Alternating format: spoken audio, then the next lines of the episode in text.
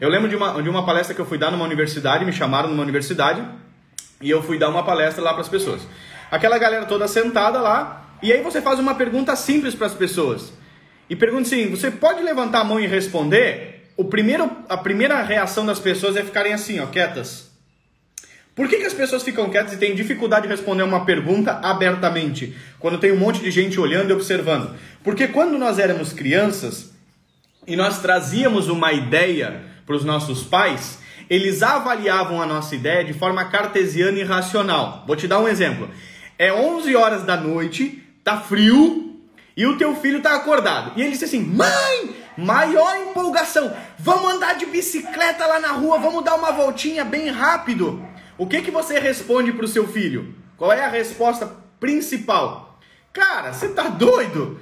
É 11 horas da noite, guri, tá frio, vai dormir, tá na tua hora já. Falando nisso, ó, já pega as tuas coisas para ir pra tua caminha para dormir. Não é hora de andar de bicicleta, não. O que que acontece? Quando seu filho vem te propor essa ideia de andar de bicicleta 11 horas da noite, ele não está trazendo só para você um pensamento, ele está trazendo para você uma estrutura emocional de desejo. Mãe, eu desejo muito ir andar de bicicleta contigo agora. Tô dando um exemplo aleatório, pode ser qualquer outra coisa. A sua resposta foi: "Ei, acorda pra vida, meu, você tá você tá louco. Que andar de bicicleta 11 horas da noite não, não faz sentido. Não tem a sua a sua ideia é sem noção nenhuma." O que, que acontece? Isso não acontece uma vez na vida. Isso acontece muitas e muitas vezes. Tipo, é, 15 para o meio-dia, filho diz: Mãe, me dá um pedaço daquele chocolate. Vocês, claro que eu não vou te dar chocolate, guri, é hora do almoço. Te dar chocolate agora? Você pirou? Se eu te der chocolate, você não come. O que está acontecendo nesse processo? A criança te traz uma ideia. E toda a ideia de uma criança, toda a vontade de uma criança, ela está emocionalmente envolvida. Então imagina que você vai lá, o seu filho foi lá e te traz a ideia. O que, que você faz cartesianamente, logicamente, sem se dar conta? Você vai lá e uá, na ideia dele. Então toda vez que a criança propõe uma ideia, o pai vai lá e pá, a mãe vai lá e pá, de alguma forma, não, isso é muito caro, não, isso não é para agora, não, você tá doido, não, você não merece, não, porque você não tirou uma boa nota, não, porque você me desobedeceu. A gente vai lá e castra as ideias. Essa criança cresce. E aí o que, que associou na cabeça dela? Quando eu estiver emocionalmente envolvido em uma ideia, eu não posso falar, porque as pessoas vão desprezar a minha ideia. Logo, elas vão me desprezar, elas vão rejeitar a minha ideia. Logo, elas vão me rejeitar. Aí essa criança cresce. Aí ela está exemplo numa faculdade numa oportunidade de emprego e alguém faz a, pergunta. A pergunta é mais ou menos assim, ó. Quanto que é 2 mais 2? Quem aqui na plateia sabe responde? Todo mundo sabe, mas nem todo mundo levanta a mão. Porque a pessoa associou que a sua resposta, a sua ideia, a sua forma de pensar está emocionalmente é, envolvida. E aí o que acontece? Eu não vou falar, vai que rejeitam a minha ideia, ou seja, vai que me rejeitam. E aí essa pessoa não consegue falar. E aí as oportunidades da vida são perdidas. Então estou dando um exemplo. Por que, que eu faço uma pergunta aqui para vocês e muitos de vocês não têm coragem de me responder? Porque inconscientemente você está envolvida emocionalmente na resposta. E você não tem receio de me dizer a resposta, você tem uma dificuldade de ser rejeitada por propor a sua ideia. Então o que acontece? A pessoa sabe a resposta, mas ela não fala. Por que, ela não fala? Porque vai que eu sou rejeitado. Porque vai que você não gosta do que eu falei. Só que isso está no teu inconsciente, não está no teu consciente. Isso está escondido atrás de uma coisa que você nem sabe. Isso vem lá da tua infância. Então, ainda que você saiba a resposta, você não tem coragem de participar da resposta. Você já ouviu falar de uma técnica chamada brainstorm? Que é uma técnica americana que se chama tempestade de ideias? As pessoas não conseguem fazer um brainstorm. Você diz assim, ó, gente, vamos propor uma ideia aqui para nós fazer um, jan um jantar, não, um jantar é muito fácil. Vamos propor uma ideia aqui para nós fazer, sei lá, como é que nós vamos resolver tal coisa.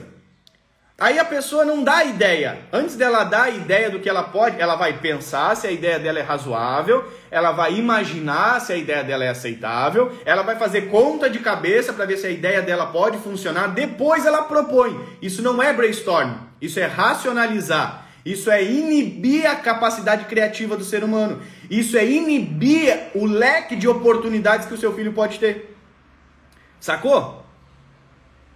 E as pessoas não sabem disso. Por isso que eu fiz uma pergunta para você e teve uma resposta. Porque você está bloqueado no seu mundo criativo. Isso é muito louco. E todas as pessoas de sucesso, seja lá em que área que for, elas criaram alguma coisa. O criativo delas está explodindo sempre. Como é que você faz quando seu filho chegar às 11h30 da noite e falar para você, mãe, agora! Ele empolgadaço, emocionalmente envolvido na ideia. Primeiro, você não vai usar uma mente cartesiana, racional, analítica. O que é a mente analítica? 11 e meia hora de dormir, tá tarde chovendo. Você faz todos os cálculos de cabeça e pá! A mente de Descartes, né? É, o que é a mente de Descartes? É a mente, carte, a mente cartesiana. É uma mente que ela soma 2 mais 2 igual a 4, não dá, não sobra, acabou. É isso que a gente faz. A, a criança vem emocionalmente envolvida na ideia, a gente vai contra ela racionalmente envolvido na ideia. Então o que, que você vai fazer? A primeira coisa, não responder de forma analítica. Anderson, como é que eu respondo? Vou fazer aqui para você o teatro. O seu filho veio, mãe, pai, pai, pai, me leva, 11 e meia. Ele nem viu a hora. Ô pai, eu tava vendo, vamos andar de bicicleta. O senhor falou aquele dia que a gente ia andar de bicicleta. Vamos agora, tu não tá fazendo nada. O pai tá assim, ó, quase dormindo. 11 e meia da noite, cansado, chegou do serviço, aquela coisa toda. E aí a criança vem emocionalmente envolvida a mil graus no negócio que, que você vai fazer como pai e como mãe para não frustrar essa criança a ponto de arrancar o mundo criativo dela, a ponto de arrancar a audácia de propor uma ideia na vida futura, a ponto de arrancar dela a, a, a possibilidade de se expor na vida adulta, de conquistar, de entrar em lugares que ninguém entra? Como é que você vai responder? De uma forma muito simples. Você vai dizer: Caraca, filho, que da hora, moço! Na mesmo nível de intensidade dele. Caraca, você quer andar de bike? Não, e aqui na quadra, filho, que tem aqueles lugares legais ali que a gente passa, né? Então, lá vende o sorvete que você quer. Meu, adorei a sua ideia, cara. Adorei. A criança, é pai, você aceitou ela. Você acolheu a ideia do seu filho. O que, que ele tá sentindo? Cara, eu posso propor as coisas pro meu pai porque o meu pai tá comigo, velho. Então eu não tenho vergonha de falar em público, eu não tenho medo de ser rejeitado, eu não tenho dúvida de que eu posso entrar em lugares onde ninguém jamais explorou, eu posso propor as minhas ideias. É isso que você está fazendo com seu filho. Caraca, que legal essa tua ideia, filho. Meu, nós íamos andar de bicicleta. Pô, eu sei que o pai sabe que você gosta de andar de bicicleta, né? Você curte demais, a gente dá risada. Mas eu lembro aquele dia, lembra que tu caiu aquele dia, rapaz, machucou, né? Mas já tá bom, né, filho? Cara, adorei a sua ideia. Aí você acolheu ele. Aí depois você entra com a parte lógica. Filho, mas você sabe que horas são? Eu não vou dizer para ele que não. Você sabe que horas são agora? Não sei, pai. Filho, é onze e meia da noite. Você viu lá na rua como é que tá? Não, pai. Então vem cá na janela. Olha aqui, ó. Tá vendo que tá chovendo? Ah, pai, mas não é muito. Eu sei que não é muito que tá chovendo. Porque ele sempre vai arrumar uma desculpa. Mas tá chovendo um pouco e já é muito tarde. E quando é muito tarde, é hora da gente andar de bicicleta ou é hora da gente dormir? Ah, pai, mas é só uma voltinha. Não, eu sei que é só uma voltinha, mas quando é muito tarde, é hora da gente andar de bicicleta ou é hora da gente dormir? Mas pai, é só uma voltinha. Não, eu entendi que você quer dar só uma voltinha. Mas quando é muito tarde, é hora da gente dormir, certo? Então qual é o dia e qual é a hora que seria a hora ideal e o dia ideal para eu e você fazer essa voltinha que você quer? Ah, pai, então amanhã que é domingo a gente pode? Pronto, ele te deu uma ideia. Ele te propôs a solução. O que, que aconteceu nesse inteirinho de uma conversa? Você ensinou seu filho a expor as ideias sem medo de ser rejeitado? Você ajudou ele a dar as respostas para o problema que está acontecendo, é 11 e meia da noite, é inviável, tá tarde, não dá e está chovendo, e você ajudou ele a propor uma solução.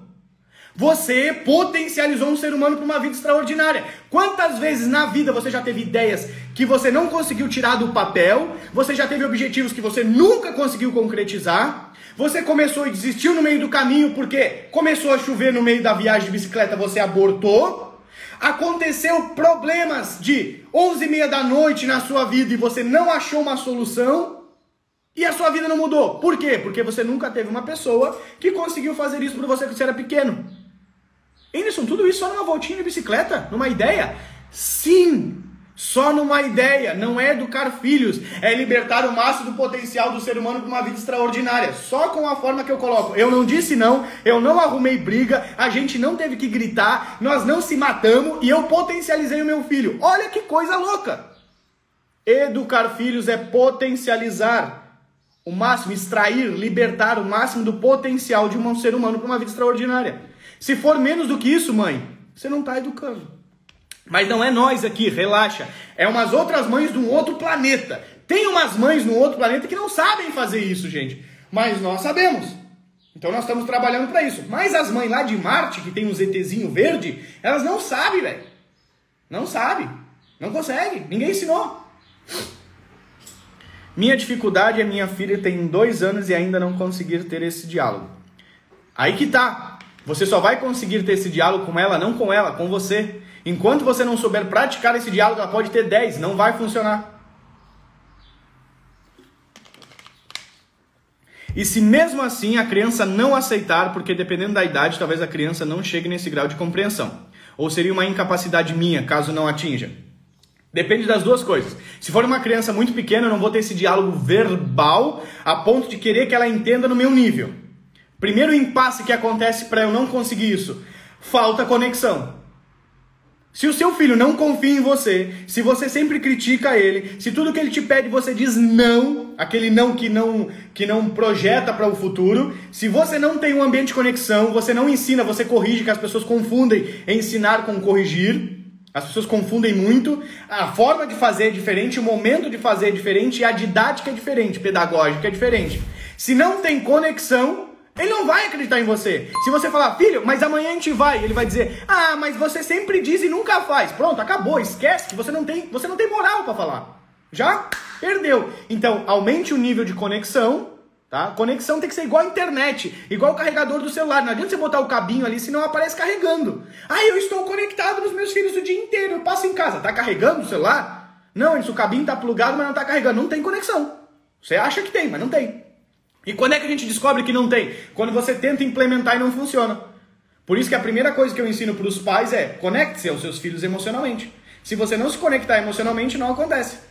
Então a primeira coisa é conexão e a segunda coisa é eu, eu mais do que ninguém que convivo todos os dias com os meus filhos de forma conectado, sei como me comportar com cada um deles. A linguagem muda, obviamente. Até de lugar para lugar. Por exemplo, eu tenho clientes agora aqui que estão fazendo nosso treinamento e moram no Japão. Cara, a cultura lá é diferente, embora sejam brasileiros. Então a forma dessa mamãe se posicionar em relação aos filhos vai ser diferente. De um pessoal que mora em Minas, de um pessoal que mora no Rio Grande do Sul, de um pessoal que mora na Bahia, de um pessoal que mora na Irlanda, nos Estados Unidos, vai ser diferente. Outra, ah, se eu tenho três filhos, eu vou fazer tudo igual para todos? Não, eles são seres únicos. Tem você, como mãe, conectada neles, sabe que cada um funciona. Não adianta você dizer pra ele, pra ele assim, ah, filho, então amanhã a gente faz um desenho. Pô, mas meu filho não gosta de desenhar, ele gosta de jogar bola. Então não adianta você dizer pra ele que amanhã você vai fazer um desenho. Ele vai dizer, pô, mãe, amanhã eu vou fazer um desenho. Eu não quero, mãe. Você mandou eu dormir, eu queria brincar mais um pouquinho. Não, mas você pode ir lá desenhar. Mãe, mas eu não gosto de desenhar, mãe. Você não me conhece? Você não sabe como é que me motiva? Você não sabe como é que me frustra? Você não sabe como é que me faz sentir bem? Você não sabe o que faz me sentir mal? Você tem que me conhecer. Como é que eu conheço alguém? Conectado. Então, conexão e adaptação. Se tiver essas duas coisas, Bum, bateu. Se não, bate, se não der certo é porque não tem essas duas coisas, não adianta. Aí tem que voltar para a base. A base é conexão.